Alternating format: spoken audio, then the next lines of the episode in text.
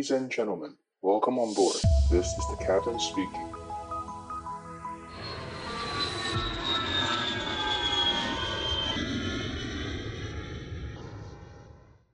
60-luvulla. Eli sitten piti, me tuli tällainen tilanne, yhteiskunnallinen tilanne, jossa piti nopeasti asuttaa suuria väkijoukkoja kaupunkien laitamille. Ja silloinhan tota, tehtiin tällaisia sopimuksia.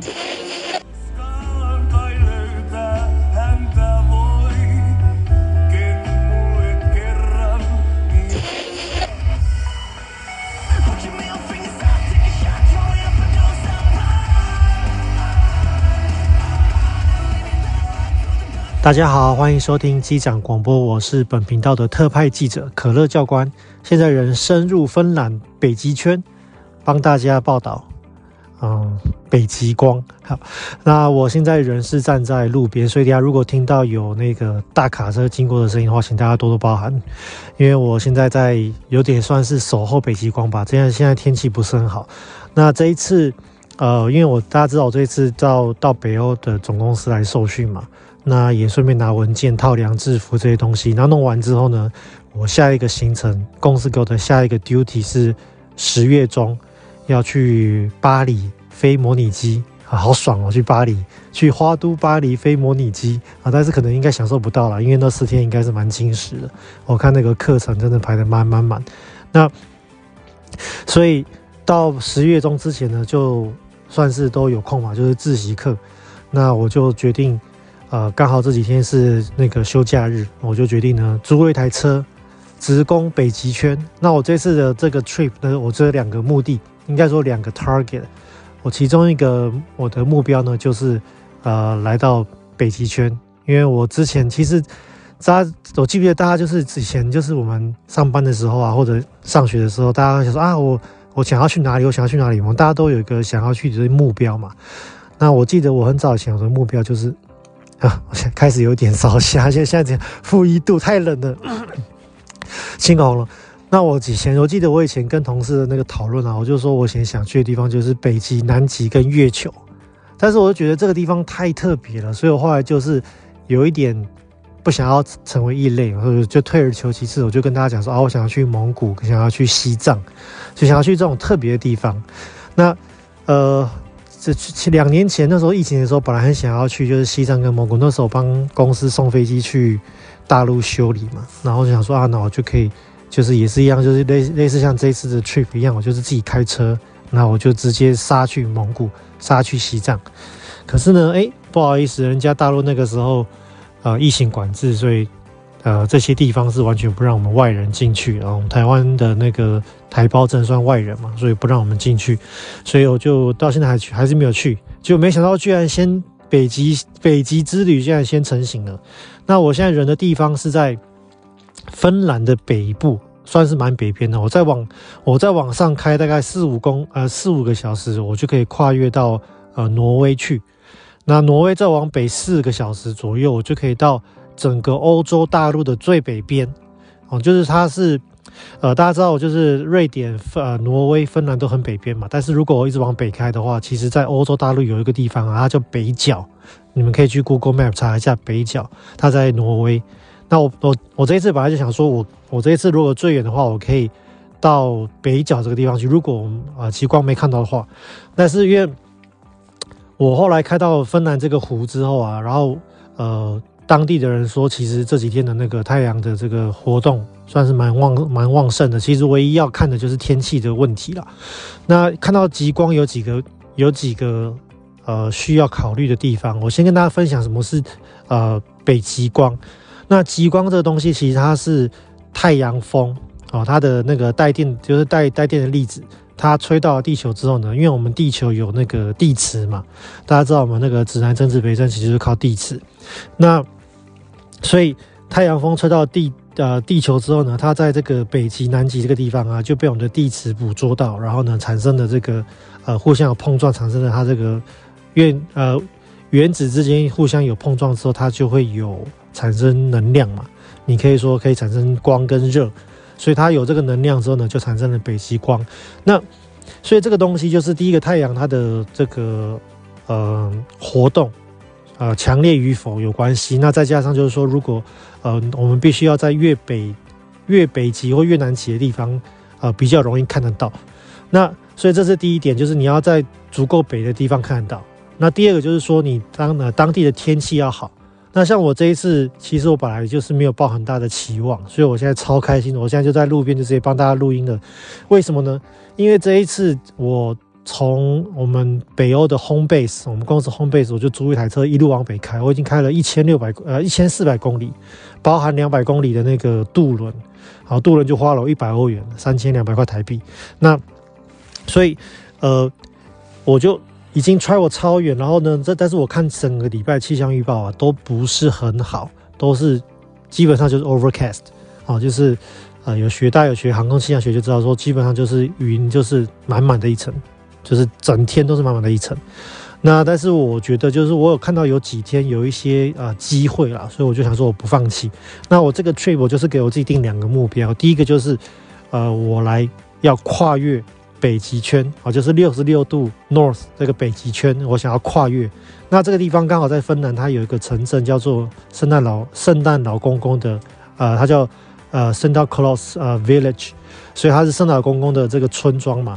那我后来就是先到那边，就先玩了一下北极圈的这个，哎，跨跨入跨出跨入跨出，就觉得蛮好玩的。然后那时候在跳的过程中，还被一个妹妹在那边旁边一直笑，后来我跟她打招呼，她就很害羞这样子。那所以我就觉得，哎，第一个目标达到了。那第二个目标就是要看极光嘛。那极光它必须越往北越好。那那个时候我在圣诞老人村的时候是六十六度北嘛。那六十六度北，呃，基本上还不够，就是它的这个呃可能性还不够高，看到极光可能性不够高。所以我就决定再往北开。所以我玩完了北极圈的这个跨越、跨入、跨入、跨出之后呢，我就再往北开了四个呃四个就四个多小时。到了一个湖，这个我本来是打算今天在那边休息，然后明天呢，我继续再往瑞典。哦，那个时候我本来就是规划说我往瑞典的方向开去。那但是因为瑞典那边虽然说更北，但是它的天气不好。呃，因为越往北极光的几率越大，但是呃越往北那边越靠近啊、海边嘛，所以天气也不是很好。所以后来我就决定说，那我就呃就我就。留在这个地方，想说试试看，那就在这个湖的这个小镇这边，我就就等。哎、欸，我刚刚就突然间觉得说，哎、欸，天上怎么感觉亮亮的？我现在明明就是在，呃，就是反正我在森林里面吧，就是四周望去全部都是森林。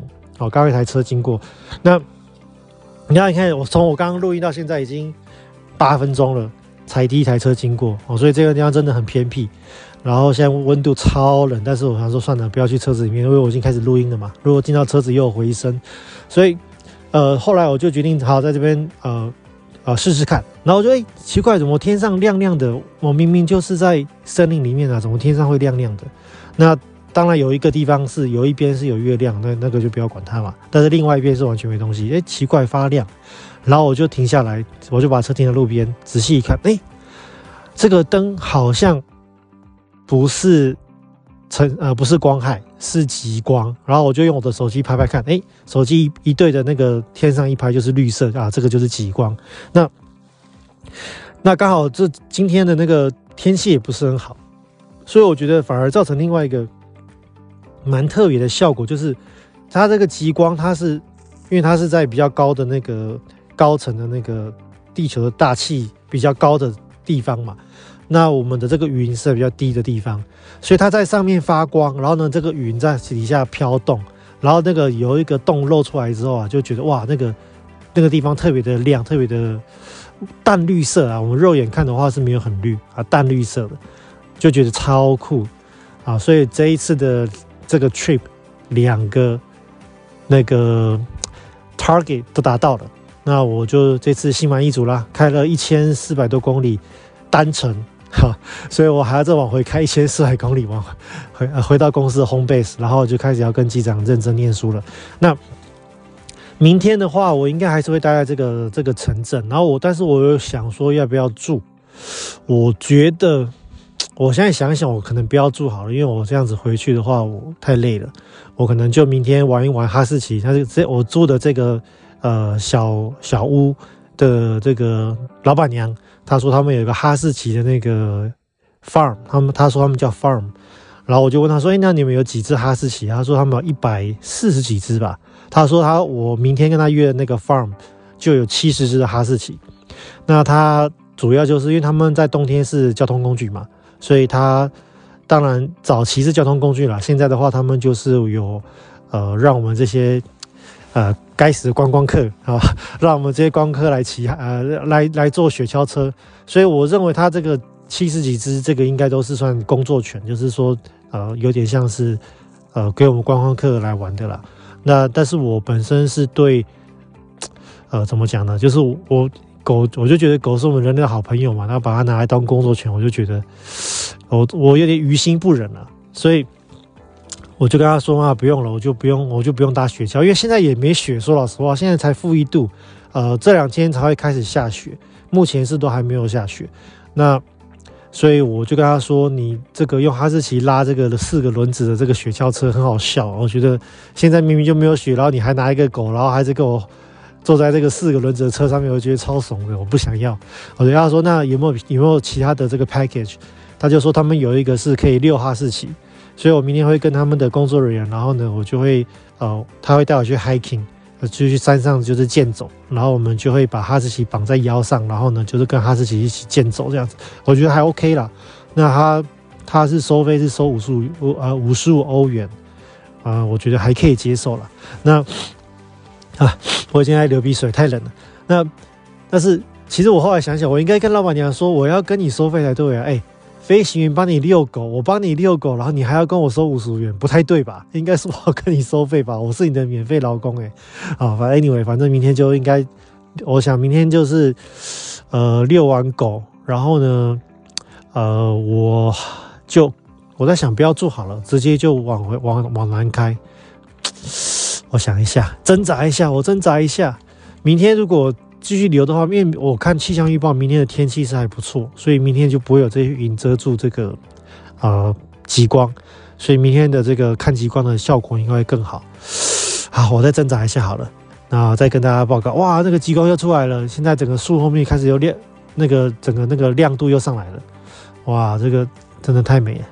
呃，我觉得大家如果听到我的这个机场广播，你们真的一定要把看极光列为人生要做的一件事情，真的太酷了。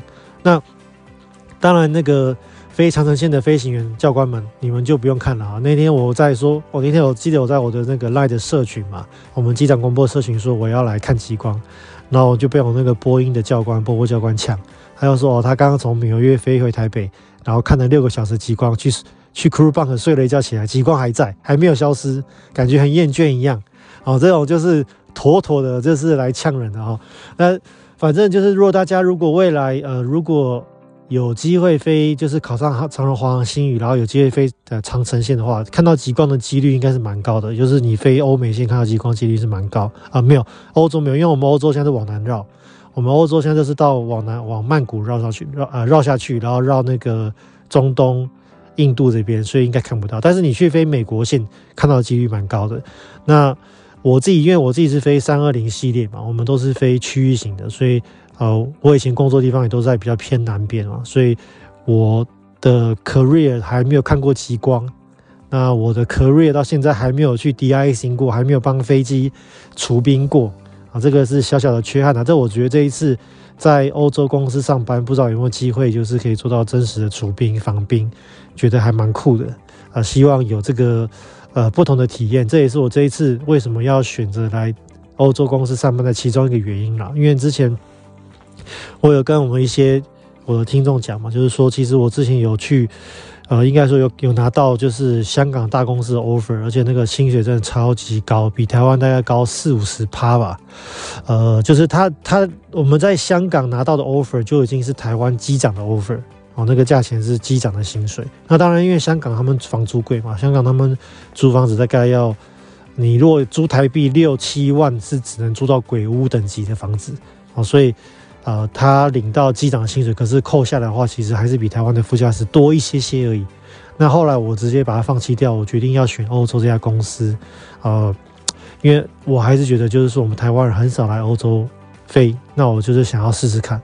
那我觉得。经过这一次还在训练的，我还没开始飞，但还在训练过程中，我就觉得，哎，真的看到很多不一样的。像前一阵子我们呃做那个跳水逃生训练嘛，那我们整个班里面有一半的是意大利的飞行员，然后有几个是那个其他国家的飞行员啊，但是意大利人就占一半，就是你很少有机会跟这么多呃南欧的人同同事。那然后我现在的 partner，我现在的那个模拟机 partner 是一个非洲，他的国家在南呃南非，他不是南非，他是南非的隔壁的邻居，他在他是从非洲来的飞呃机长。那我这次跟他搭配会去呃巴黎做模拟机，我就觉得很酷。你看跳水在德国汉莎航空的这个 training center 做，然后呢来北欧的总公司套量制服，然后呢看极光，然后再过两个礼拜之后要去法国巴黎去做模拟机考核。我觉得真的是太酷了。我觉得至少其实这是目前为止，我觉得选择是对的。虽然说薪水可能不怎么样啊，薪水可能就跟台湾的呃驾驶差不多的薪水，但是我觉得呃看到一些台湾人比较少看到的事情吧。好了，那我今天的呃直播就跟大家到这边。太冷了啊！对对对，结束前跟大家讲一下那个，因为星宇航空啊，回到我们要讲一下正题啊，不能每次都只是来做这个旅游节目。星宇航空它开招了嘛？因为我之前在九月底的时候就跟大家预告它会开招，那确实十月一号就开招，但是它目前有一个问题，就是它的官网。可能那个投旅人的那个 loading 太重，所以它的官网目前有点宕机宕机啊。所以我给大家一个建议，就大家想一下，这是一个思路，你们自己好好再思考一下。我不会说你要现在投还是之后投，但是这是一个思路，就是说星宇它现在从二零二四年啊，二零二四年开始，它会变成是呃 routine 的招录招募嘛，它二零二四应该会送三批出去。那它三批出去的话，它第一批应该会是在第二季的他，就是二零二四年第二季开始送人，所以第二季、第三季、第四季会各送一批。所以说，呃，它就不像你去年跟前年跟大前年，就是你要挤在这个时候去报名。所以我给大家一个思路，就是你们想一下，就是现在报名有现在报名的优势，但是如果你三个月后再报名。或者你四个月呃五个月后再报名，也有相对的优势哦，因为你之后的话，很多人都挤在这一梯去报名嘛，所以如果这一梯挤着去报名，那呃，那那些如果比如说我突然间我这一这一梯次可能有三百个人报名，四百个人报名，那我这一班可能只收，比如说假设啦，哦，只收八个人，所以我三百个取八个，这个淘汰率就很高。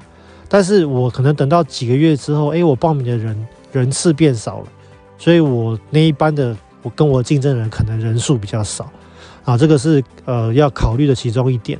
那当然就是呃呃，就是很多很多要去想的啦，所以这个要根据你自己的这个你的 planning 去决定啊，这个我没有办法帮你决定什么时候该报名啊，所以给大家一个思路，就是说，如果你现在这几天啊你抢不进去的话。啊，你好可以静下心来，好好想一下，说我到底需不需要挤在这个时候去报名？好，大家给大家一个思路，想一下。好，那我们就过几天见喽，拜拜。